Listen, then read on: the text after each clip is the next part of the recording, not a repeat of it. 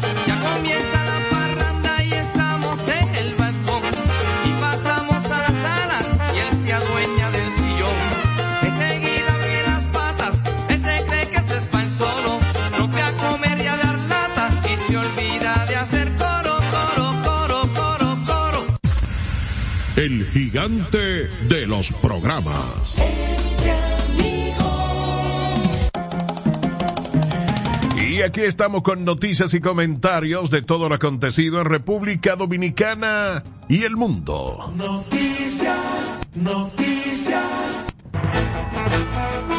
Civiles cortan candados y abren puerta fronteriza de Haití.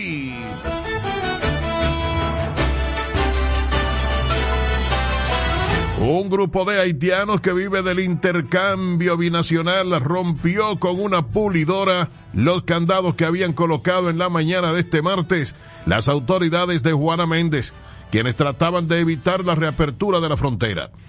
Ante la situación por seguridad nacional del Cuerpo Especializado en Seguridad Fronteriza Terrestre CESFRON, cerró la frontera dominicana momentáneamente para garantizar la seguridad, abriendo una vez luego de retornar a la normalidad la situación. ¿Quién envenenó la sopa? La Policía Nacional está buscando la respuesta. Una pareja de Santiago tomó una sopa envenenada, la cual le provocó la muerte al hombre y mantiene en situación crítica a la mujer. Lo que las autoridades intentan determinar es quién diablo envenenó la sopa. Los familiares del fallecido Alexi Lugo Herrera responsabilizan a Evelyn Contreras, ya que el cuerpo fue encontrado en el interior de su vivienda y presuntamente lo había amenazado en varias oportunidades con matarlo. José Herrera, tío del hombre fallecido, dijo que la pareja estaba separada hace tiempo, sin embargo se mantenían en comunicación. Ella en varias ocasiones lo había amenazado con que lo iba a matar, que lo iba a envenenar. Estamos aquí en el INASIF, en el Instituto Nacional de Ciencias Forenses, para que determinen qué tipo de muerte fue, expresó. Por otro lado, la joven Cindy de la Cruz de 25 años de edad, hija de Evelyn Contreras, denunció que el hombre llevó la sopa a la casa ayer, que los tres comieron de ella. Sin embargo, en su caso, el caldo le causó náusea y vomitó, por lo que no se intoxicó.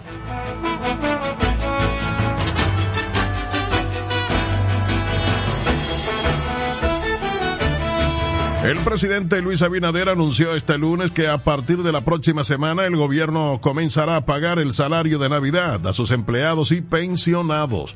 Durante su encuentro la semanal en el Palacio Nacional, el mandatario dijo que el pago del salario 13 representará la erogación de 27 mil millones de pesos. Por lo tanto, auguramos que la brisita navideña se va a sentir especialmente en los más necesitados y los más necesitados, comentó.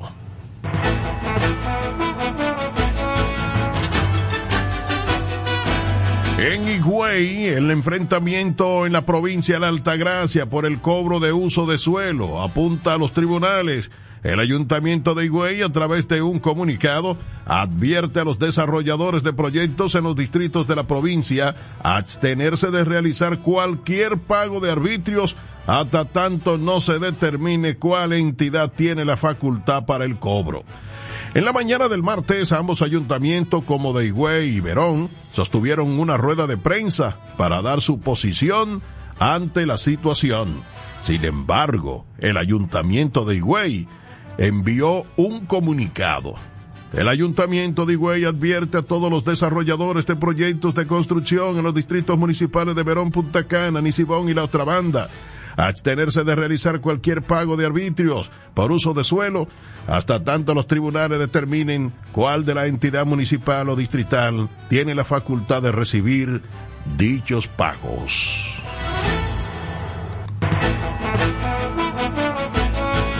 En un giro impactante y sorprendente, el gigante Google ha confirmado que va a realizar cambios sustanciales que van a afectar a todos sus usuarios a partir del próximo primero de diciembre. La compañía estadounidense va a eliminar de forma permanente todas las cuentas que hayan permanecido inactivas durante los últimos dos años, llevando consigo la pérdida de acceso a servicios clave como Gmail, YouTube, Meet, Calendar, Google Fotos y Google Drive, entre otros. Anímate y reactívate. Jueza varía prisión domiciliaria por garantía económica al coronel vinculado en el caso 5G.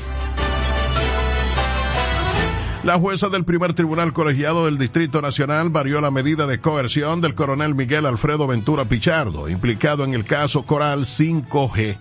La magistrada Giselle Méndez dispuso que el ex encargado de la División de Inteligencia del Cuerpo Especializado de Seguridad Turística SESTUR pague el monto de una garantía económica de 50 mil pesos bajo la modalidad de contrato y presentación periódica. ¿Qué tan complicado, dígame, qué tan complicado es solucionar el drenaje en Santo Domingo, según el ingeniero Pedro Delgado Malagón? El ex asesor de Obras Públicas, ingeniero civil Pedro Delgado Malagón, llamó a los dominicanos a no tener temor a las infraestructuras del país, al asegurar que la tragedia del pasado sábado 18 de noviembre en el túnel de la avenida 27 de febrero con Máximo Gómez, con un saldo de nueve muertos, se trató de un problema de la naturaleza, no de un mal diseño. No tiene sentido culpabilizar a nadie por negligencia ni nada. En ningún país se diseñan estructuras y revestimientos para precipitaciones de esa magnitud, manifestó e indicó que las mediciones muestran acumulados de lluvia de más de 450 mililitros en ese día. Sin embargo, Delgado Malagón alertó sobre los efectos destructivos del agua y lo complicado del drenaje pluvial en Santo Domingo. Estados Unidos da estocada a los vuelos charter de Cuba y Haití hacia Nicaragua. Estados Unidos ha dado una estocada a los vuelos charter desde Cuba a Nicaragua, argumentando que están destinados principalmente a migración irregular, según una disposición anunciada la semana pasada por Washington, acompañada de medidas para poner fin a estos viajes. La medida abre la posibilidad de imponer restricciones de visa a propietarios ejecutivos y altos funcionarios de compañías que ofrezcan vuelos charter a Nicaragua desde Cuba que trasladen migrantes irregulares. Pero, ¿por qué Washington está interesado en frenar estos vuelos desde Cuba y otros países a Nicaragua? Nicaragua, los vuelos provenientes de Cuba comenzaron a mostrar un incremento desde mediados de noviembre del 21, cuando el gobierno del presidente Daniel Ortega emitió un libre visado para las personas de la isla caribeña, cuyo gobierno es aliado político de Managua. Nicaragua alegó entonces que tomó la medida con el fin de promover el intercambio comercial, el turismo y la relación familiar humanitaria. No obstante, sumado a Cuba, Nicaragua comenzó a registrar un ascenso de vuelos charter provenientes de Haití desde mediados de octubre de este año. Los vuelos fueron aumentando y en solo tres días llegaron al Aeropuerto Internacional Augusto Sandino de Managua un total de 36 grupos de haitianos. Los expertos han dicho que el costo de un asiento en un vuelo charter a Nicaragua desde Haití oscila entre los 3 mil a 5 mil dólares, mientras que desde Cuba los precios son similares.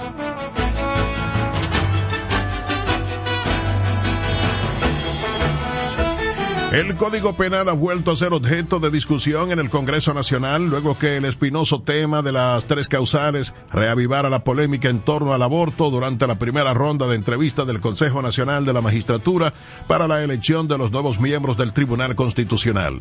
El tema vuelve a estar en el centro del debate tras el intercambio suscitado entre la Procuradora y una de las postulantes al Tribunal Constitucional. Pese a esto, legisladores descartan que la pieza logre aprobación congresual antes de que concluya este año. Aunque en el Congreso la discusión había estado prácticamente muerta, se ha revisado o se ha reavivado, pero con poca expectativa de que se logre su conclusión o inclusión en el Código Penal.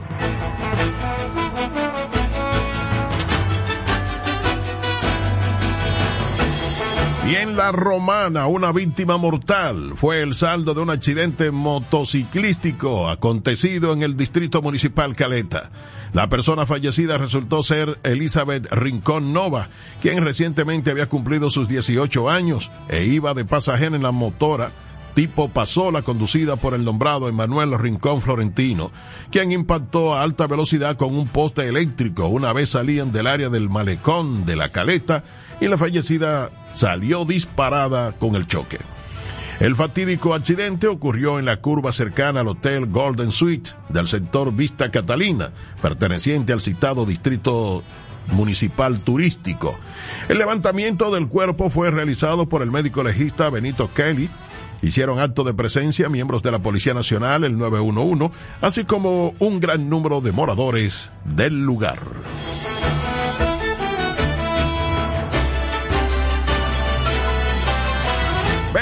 ¿Quién es Kiko la quema? El que el presidente le exhortó a que se entregara. Tras el llamado hecho por el presidente Luis Abinader a José Antonio Figuereo Bautista, alia Kiko la quema, para que se entregue por los medios que considere prudente, una serie de información recorren lo que aparenta ser una vida de criminalidad e impunidad sistemática.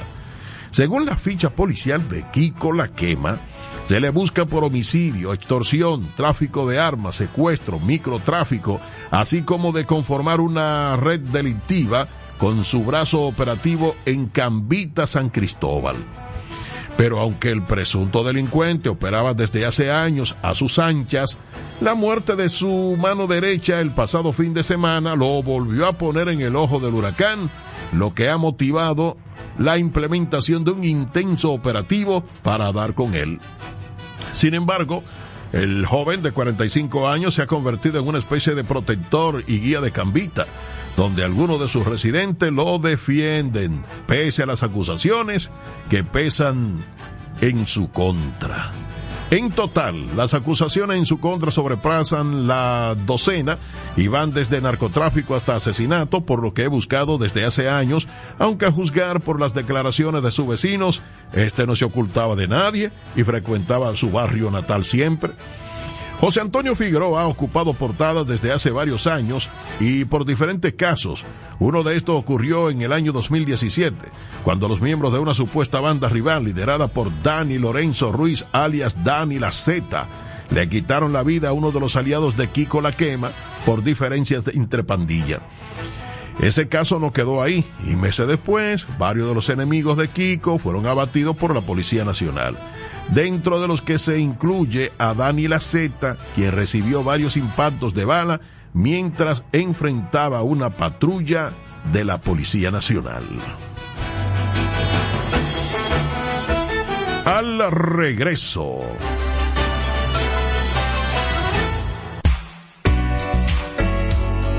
Entre amigos, más que un show, es radio.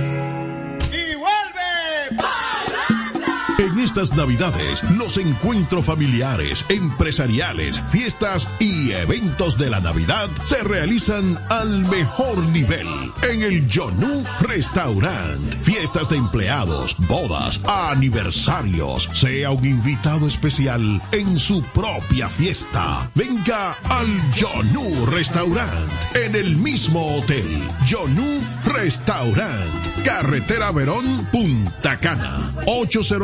809-455-1919. Yonu Restaurant. Navidad que vuelve, vuelve la parranda.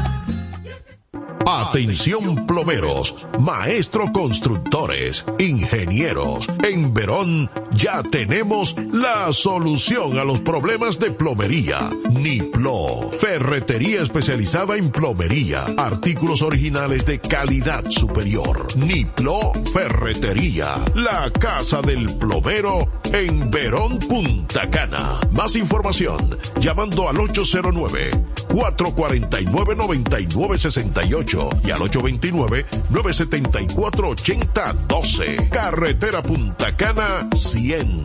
Niplo Ferretería.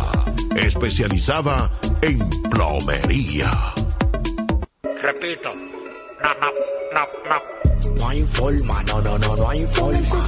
No hay forma, no, no, no. Super gato, pa' que te ponga alante, pa' que en la calle brille como un diamante.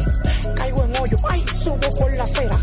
El motor super gato dura pa' la vida entera. Distribuidor exclusivo, Yonu Motopréstamos, calle de la doble vía, cerca del cruce de Verón. Teléfono 809-795-8263. Yonu Motopréstamos, moviéndote con pasión. Motor que aguanta la verdadera piña. No hay forma.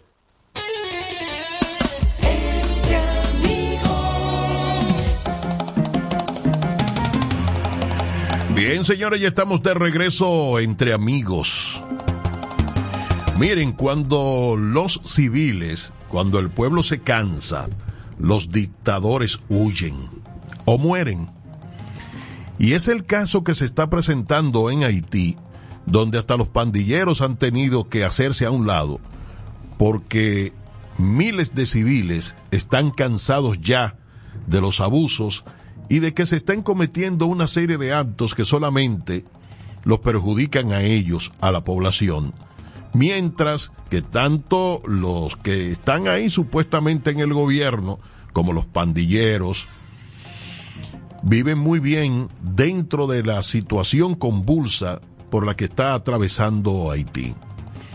Por eso hoy tomaron la decisión de romper los candados, de cortar los candados de las puertas del lado haitiano, porque del lado dominicano las puertas hace tiempo que están abiertas para asuntos del mercado, para que la gente vaya a comprar en esos mercados que están ahí, como ha sido la costumbre por muchísimo tiempo. Bueno, este grupo de haitianos que vive del intercambio binacional, con una pulidora rompieron, cortaron los candados que habían colocado en la mañana del martes las autoridades de Juana Méndez. Ante la situación por seguridad nacional, el cuerpo especializado en seguridad fronteriza terrestre, el CESFRON, cerró la frontera dominicana momentáneamente para garantizar la seguridad, abriendo una vez luego de retornar a la normalidad la situación. El director general del CESPRON, Freddy Soto Thurman, está en el puente fronterizo comandando a los soldados para garantizar la seguridad. Choferes y camiones se encuentran cruzando a territorio dominicano bajo la vigilancia de CESPRON para buscar las mercancías que se encontraban varadas en Dajabón. En tanto, un grupo de haitianos se mantiene apostados en el puente para evitar el cierre de la frontera otra vez del lado haitiano, porque ya ellos tomaron la decisión de abrir, de romper los candados, caramba, y de manejar la cosa a ellos. ¿En qué parará esto un poquito más adelante? No sabemos, pero hasta ahora, como dice el meme que anda por ahí circulando, la puerta está cogida.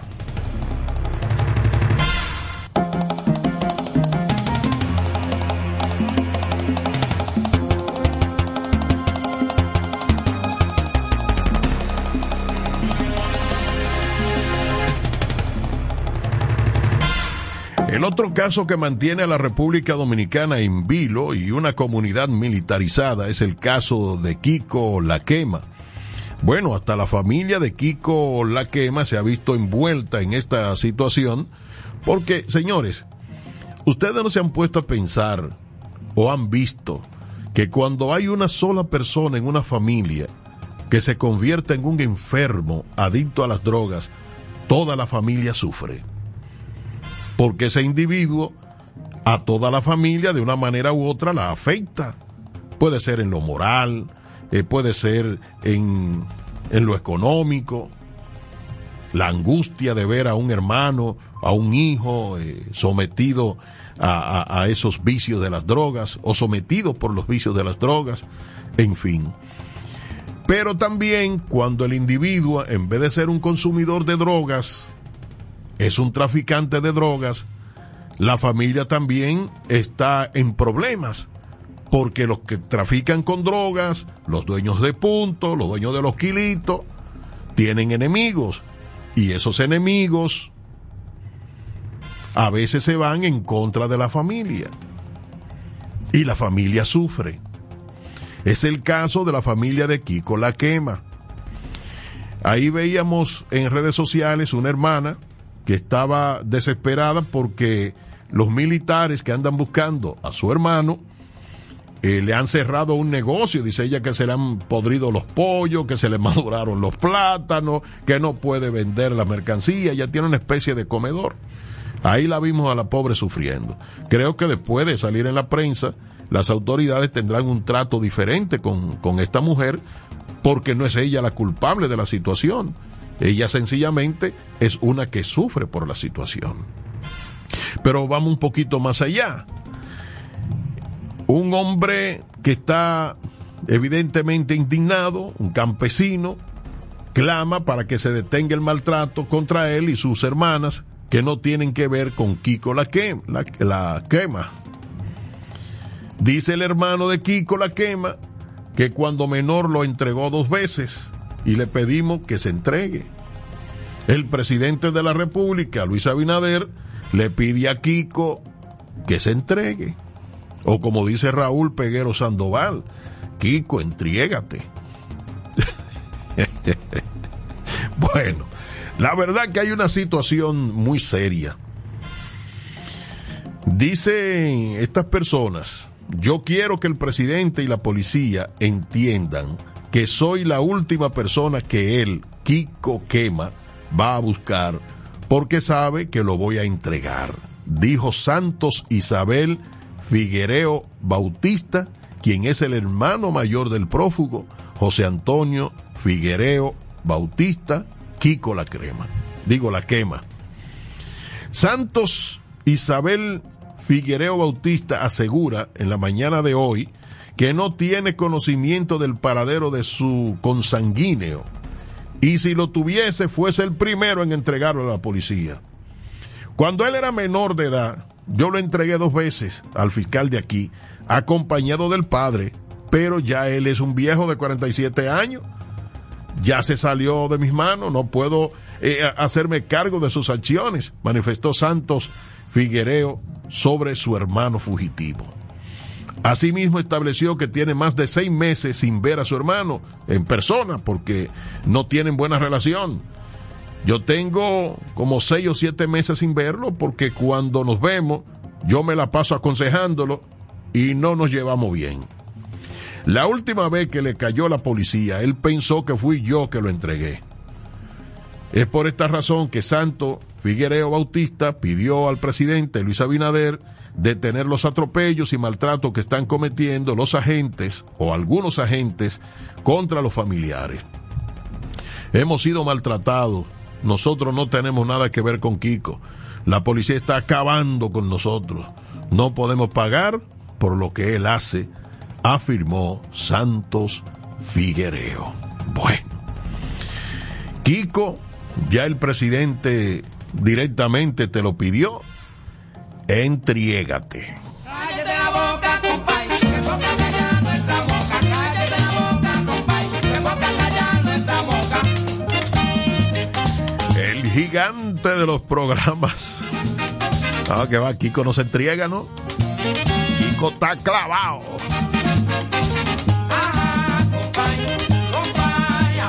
Aparta Hotel Dubai. Cómodas habitaciones por el tiempo que desees. Con aire acondicionado, Wi-Fi, cargador USB, Smart TV, salón multiuso para todo tipo de eventos. Con amplio parqueo. Aparta Hotel Dubai. Higiene, calidad y servicios. Aparta Hotel Dubai. Estamos ubicados en el Ensanche Boulevard en Verón, Punta Cana. A solo cinco minutos del aeropuerto, la playa y las principales plazas comerciales de la zona turística. Aparta Hotel Dubai. Contáctanos en Instagram como arroba apartahotel.dubai con el teléfono 809-795-6823. WhatsApp 829-517-6581. Visítenos porque en Aparta Hotel Dubai nos preocupamos por su confort. La aldea navideña CEPEM regresa del 1 al 3 de diciembre de 6 de la tarde a 10 de la noche en el anfiteatro del San Juan Shopping Center. Disfruta de actividades para toda la familia, shows navideños, pista de patinaje, malabaristas, pinta caritas, inflables y mucho más. No te pierdas de un fin de semana lleno de festividad y alegría. CEPEM, energizando la Navidad.